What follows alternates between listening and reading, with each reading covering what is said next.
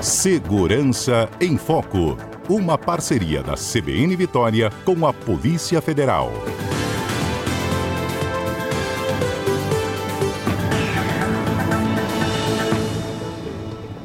Hoje conosco o agente federal Rafael Pacheco. Rafael, bom dia. Bom dia, bom dia a você, sua equipe e aos nossos ouvintes da Rádio CBN. Bom, adiantamos aqui que a gente vai falar sobre o Boa Noite Cinderela, entender como é que esse golpe funciona. Eu queria te perguntar primeiro, Rafael, que substância é essa do Boa Noite Cinderela ou substâncias? E a Polícia Federal já fez algum tipo de apreensão dessa droga? É, na verdade, não é uma substância única, são várias substâncias comercializadas aí é, em farmácias e, e administradas em hospitais, algumas de acesso só hospitalar, todas, sem dúvida nenhuma, só com prescrição médica, mas que acabam sendo desviadas de sua finalidade originária. Uhum. Essas substâncias têm aplicação médica em doenças, tratamentos complexos e acabam sendo utilizadas por criminosos para levar as suas vítimas a um estado de inconsciência e praticar os seus crimes.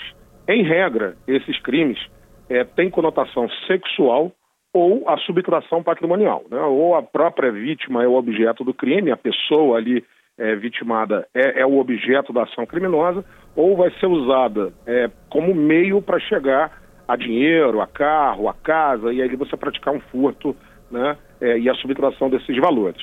Ah, os nomes dessas substâncias a gente não costuma comentar, né? Sim, porque não é uhum. útil a, a, ao interesse público. Mas são substâncias realmente que vão ficar no universo aí da anestesia, né? Uhum. Da, da, retirada da consciência da pessoa.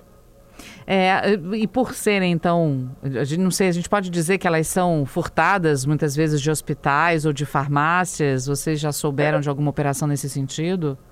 Sim, desviadas, uhum, né? Desviadas. Porque como essas drogas são extremamente controladas, repito, são drogas de aplicação legal, uhum. em hospitais, por médicos, em farmácias, mas elas são desviadas, como uma série de outros medicamentos também o são eventualmente. E aí eles utilizam essas drogas desviadas para cometer esses crimes. Você perguntou se aqui na Polícia Federal a gente já teve apreensão desse tipo de, de drogas, né? Uhum. Sim, já tivemos, né? É, apesar da Polícia Federal não atuar é, naquele crime daquela vítima, porque não é uma atribuição da Polícia Federal, é uma atribuição da Polícia Civil, que vai investigar essa conduta ali individualizada. Quando a gente tem essas drogas comercializadas no tráfico, porque assim são encaradas pela Polícia Federal, a gente acaba tendo aí a prisão de distribuidores né, de maior quantidade dessas drogas e aí a apreensão desses materiais. Sim, já aconteceu algumas vezes, inclusive aqui no Espírito Santo. É, e você falou sobre essa, essa droga ser usada para o roubo, né, para o crime patrimonial ou para um crime sexual, no caso de um estupro.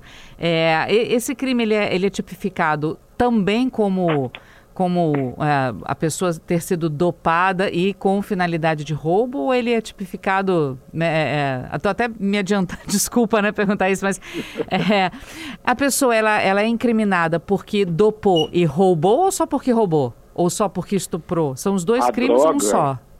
A droga, no caso essas drogas, ela vai ser o meio para o fim. Uhum. Né? Então, o, o, o, o, criminoso ele vai responder pela finalidade do que ele queria. Entendi. Então, ele queria furtar, ele queria é, retirar os valores dessa pessoa, ele queria estuprar essa pessoa, esse é o crime finalístico. A droga vai incorporar no processo como meio e pode agravar a pena a depender das circunstâncias. Bom, né, é, é, ouvindo tudo isso, a gente vem para aqueles lembretes dos pais dos mais velhos, né? É, cuidado com quem você conhece, tome cuidado da sua bebida, quem vê cara não vê coração. Isso tudo se aplica quando você vai de uma festa, que você pode ser vítima de um Boa Noite Cinderela. Ou outro lugar também com pessoas que você não conheça, né? Exatamente. E aí fica a dica da gente, né? Porque o que acontece? É, há o que fazer por parte da vítima. Aqui na Polícia Federal, a gente sempre empresta nossa solidariedade à vítima do crime. A pessoa que foi dopada, a pessoa que foi agredida, a pessoa que eventualmente foi furtada, roubada, estuprada, ela é vítima e ponto final, e a nossa solidariedade é sempre com a vítima. Mas, nesse tipo de, de crime, existe uma parte em que a vítima pode colaborar, ainda que não tenha percepção, com o crime. E aí a gente deixa algumas dicas, né? Então, por exemplo, nesse tipo de crime, a gente precisa selecionar bem os ambientes que a gente frequenta. Né? É importante ter a percepção de que lugar é esse, quem frequenta aquele ambiente, para você zelar por si. É um ato de autopreservação. E quando você tiver nesses ambientes, nunca, né, a forma mais comum de administração desse golpe, desse crime, é pelas bebidas. Né? Então, nunca abandonar o seu copo num ambiente público. Se você está num bar, está numa festa, está numa confraternização, o que seja, nunca abandonar o seu copo. Está sempre ali com o seu copo ao seu alcance. Nessa mesma pegada, dá preferência àquelas bebidas que vêm com embalagem fechada, né? latas, aquelas long necks. Por quê? Porque se o meio de administração é o copo, aqueles drinks vão ser, obviamente, mais, mais fáceis para a colocação dessa droga. E também observar, numa última análise, o aspecto e o gosto da bebida. Por quê? Porque esse efeito dessas drogas, ele não é instantâneo, ele não vai acontecer em 30 segundos. Então existe a possibilidade da pessoa também, opa, o gosto não está legal, essa cor está estranha, abandona imediatamente essa bebida. E essas são as dicas que a gente deixa. Uhum. É, bom, é, são só nas bebidas que essas drogas podem ser aplicadas? Porque existe alguma outra forma, ela tem que estar realmente diluída numa bebida. Pode ser, por exemplo, na forma de um, de um, de um creme, um toque. Uma pessoa está de luva, encosta em você sem querer, ou uma agulha que injeta sem querer. Existem outros meios?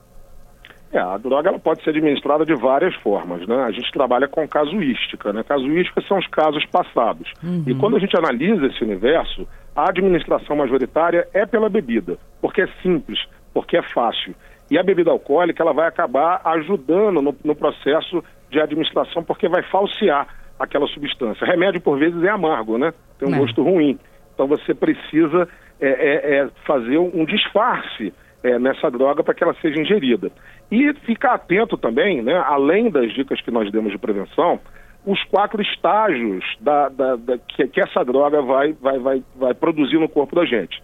Que o que acontece? Inicialmente vai haver uma euforia, como produz também o álcool, né, uma alegria, né? Depois vai produzir uma desinibição, como o álcool também faz, e aí é na terceira fase que a coisa começa a produzir o problema, que é a perda da coordenação motora e o fim, o, o entorpecimento total com a perda de consciência. Então as pessoas precisam também ter a percepção dos seus hábitos. Olha, se eu estou acostumado a tomar uma lata de cerveja, duas latas de cerveja e fico bem com isso, o que está acontecendo que eu já não estou legal? Né? Então, esse é um segundo momento, quando você já foi vitimado, ter a percepção do seu próprio comportamento e pedir ajuda. Um amigo, um parente, um familiar, né? para poder evitar aí um mal maior. E, e, engraçado, porque. Engraçado no sentido curioso, né?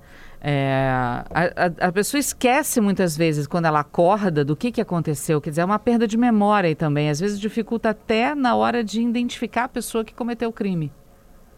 Sem dúvida nenhuma, essas drogas são extremamente potentes porque a finalidade delas não é essa. Uhum. A finalidade delas é realmente criar uma ausência total de consciência para você ter um procedimento médico aplicado. Então ali é, não é a, a, mera embriaguez, é um efeito hipnótico.